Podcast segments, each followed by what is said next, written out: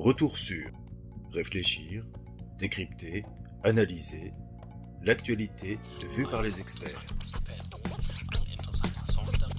Qui veut encore de la Ligue 1 Uber Eats? Depuis la faillite fin 2020 de la structure sino-espagnole Mediapro, qui diffusait le championnat français sur sa chaîne Téléfoot depuis le début de la saison, les lots des droits TV ont été remis en vente, mais n'ont toujours pas trouvé preneur à l'heure où nous enregistrons ce podcast. Alors, comment l'expliquer? Pour y voir plus clair, je reçois Julien Pillot. Bonjour Julien Pillot. Bonjour Thibault. Vous êtes enseignant-chercheur en économie, en stratégie au, sein du groupe INSEC. Et c'est avec vous que nous inaugurons cette nouvelle série euh, de décryptage de l'actualité proposée par The Conversation France. Le retour sur, alors, retour sur la débâcle du foot français, du business du foot français.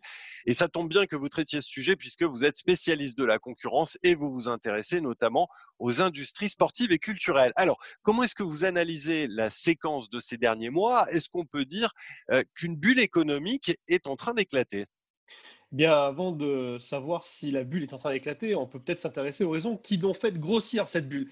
Et il y a une raison principale à cela, c'est que les organismes qui sont chargés par les clubs de gérer les droits de retransmission, eh bien, ils sont passés experts en matière d'appel d'offres. En fait, globalement, au niveau de leur technique, ils découpent les droits en différents lots de façon à créer une intensité concurrentielle maximale sur chacun des lots.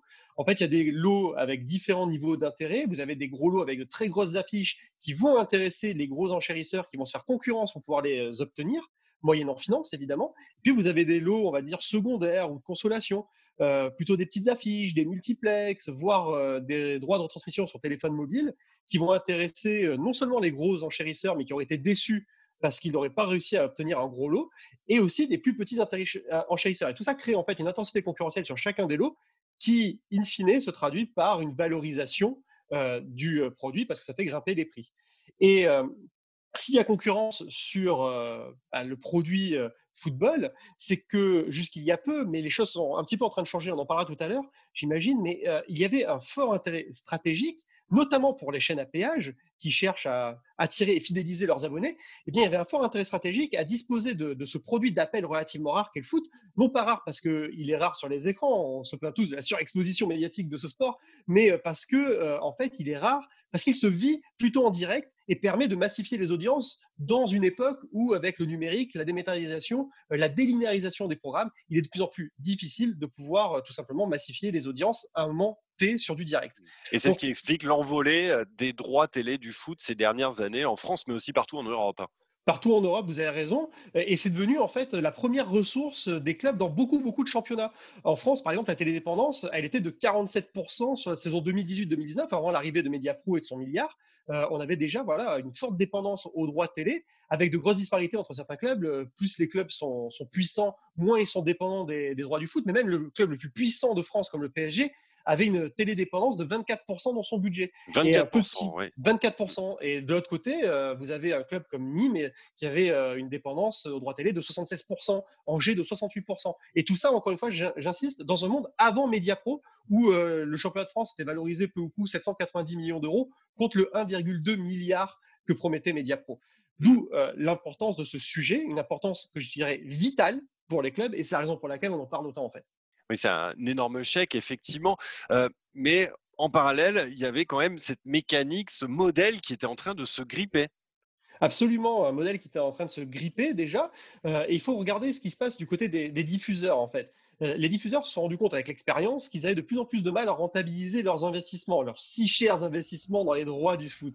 en fait, ils se sont aussi rendus compte que toutes les affiches n'attirent pas les audiences de façon comparable.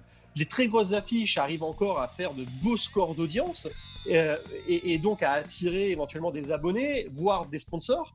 Mais les euh, affiches, on va dire, plus secondaires, de second rang, euh, elles, pour le coup, peinent à attirer les audiences et donc les investisseurs, les, diffuseurs ont plutôt tendance à mettre la pression sur les organisateurs de, de compétition pour qu'ils fassent des lots qui ne concernent que les grosses affiches.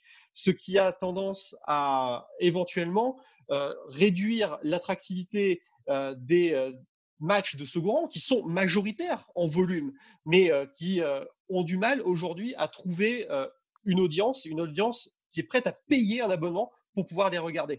Et puis, il y a aussi un deuxième phénomène dont on parle peu, c'est que les, audiences pour les matchs regardés dans leur intégralité, elles ont tendance à vieillir. les jeunes audiences, hein, la, jeunesse qui est bombardée dans l'économie d'attention de tout un tas de sollicitations externes, Netflix, les plateformes de streaming, le e-sport, etc., etc. Cette jeune génération, elle a du mal à se, à, tout à se passionner pour un match qui durait 90 minutes. Et donc, cette jeune génération, elle s'intéresse plutôt aux moments forts, euh, les buts, les actions, les beaux arrêts.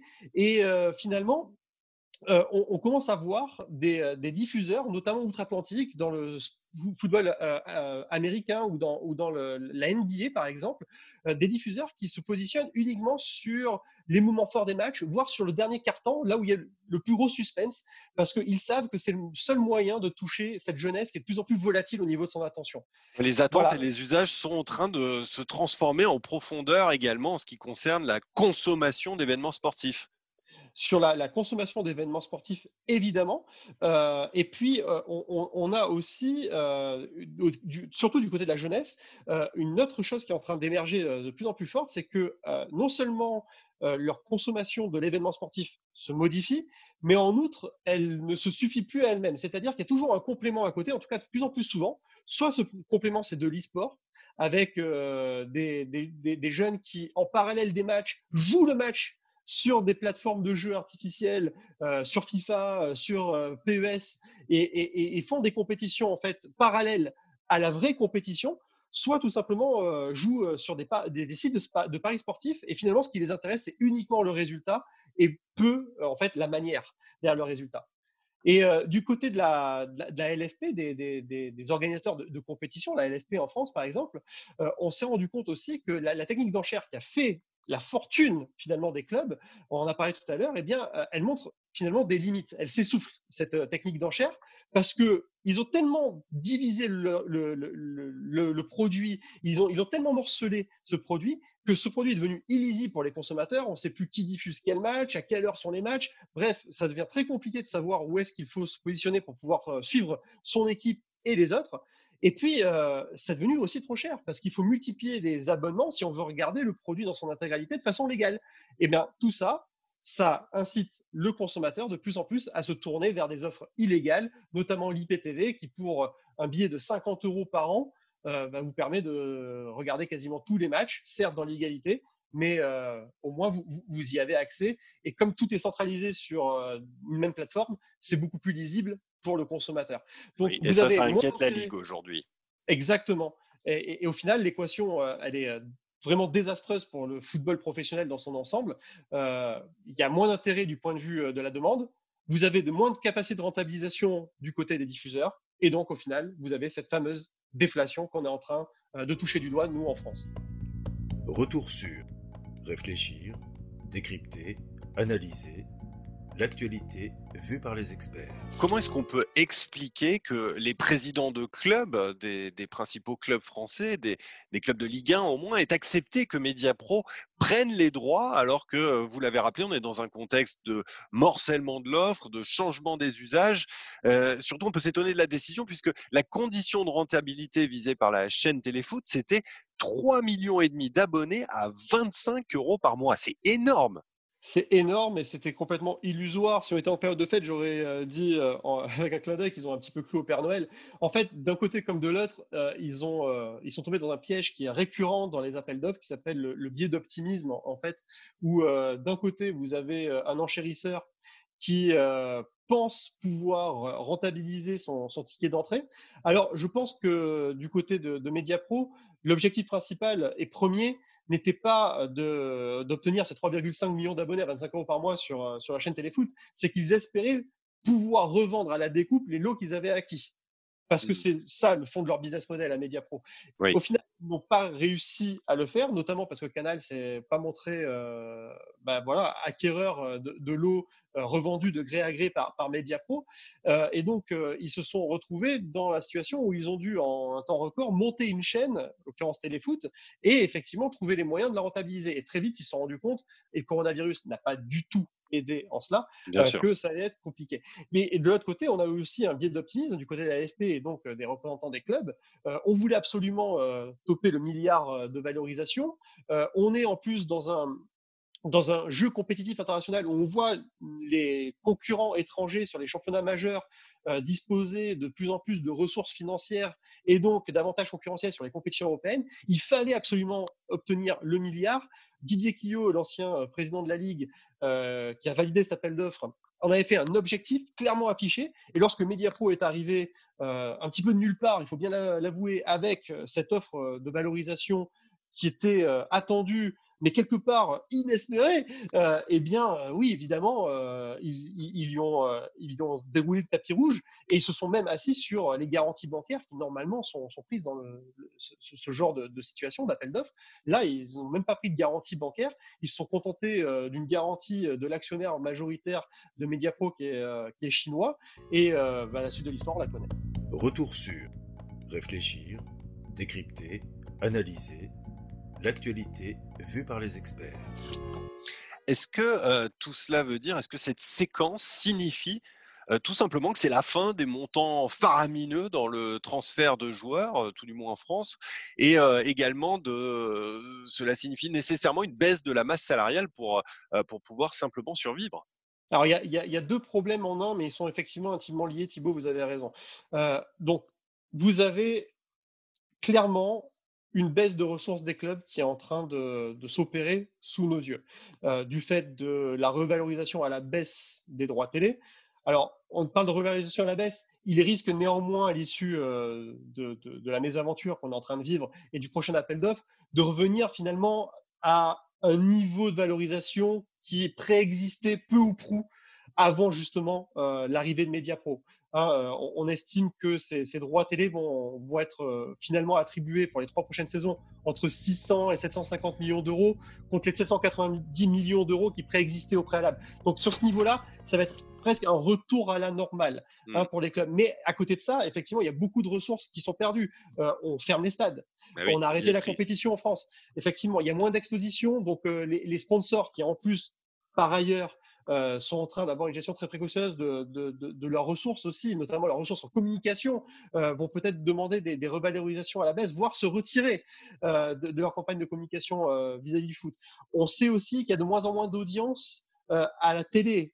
Euh, est-ce que ça vaut le coup de continuer à investir pour être visible euh, sur, sur, le bord des stades ou pour avoir un nom à coller euh, sur, sur un stade, hein, ce qu'on appelle les opérations de naming? Bref, vous avez des, des, baisses de ressources pour les clubs et effectivement, effectivement, ça devrait, c'est peut-être que c'est déjà en train de se produire d'ailleurs, ça devrait se traduire par une baisse des montants on va dire, globaux des transferts de joueurs. Il pourrait toujours y avoir des méga transferts sur des méga stars, mais euh, dire sur, l'enveloppe macro, ça devrait effectivement euh, se concrétiser par un ralentissement, un ralentissement euh, des mutations, du, nombre de transferts en volume et en valeur. D'ailleurs, on l'a vu sur le mercato euh, d'hiver là qui vient de s'achever.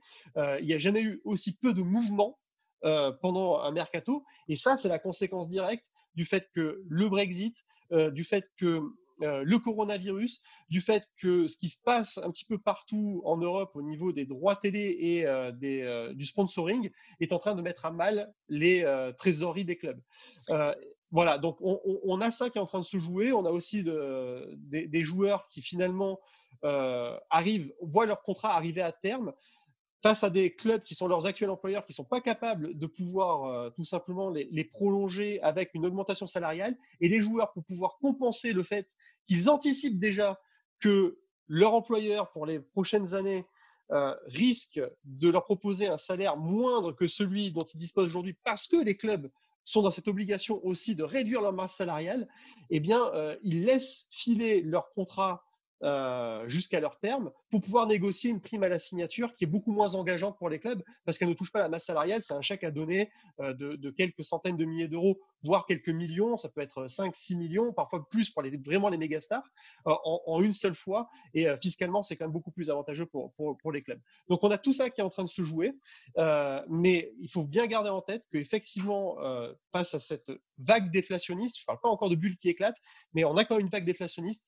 La masse salariale va devenir un vrai, la, maîtrise aussi cette masse salariale devenir un vrai enjeu pour les clubs, et encore plus en France qu'ailleurs, parce que de la même manière qu'en France, on est très dépendant des droits télé, on a aussi une masse salariale dans les clubs pro qui est hypertrophiée. Hein, en moyenne, c'est 73% du budget des clubs qui passe dans la masse salariale en France. c'est 67% en Italie, 62% en Espagne, à titre de comparaison. Eh merci beaucoup, euh, Julien, pour euh, cet éclairage. On voit bien que les choses bougent en profondeur dans le paysage du foot. Euh, raison de plus pour tous les aficionados de rester attentifs à tous les futurs développements de cette actualité. Merci encore, Julien. À bientôt, Thibaut.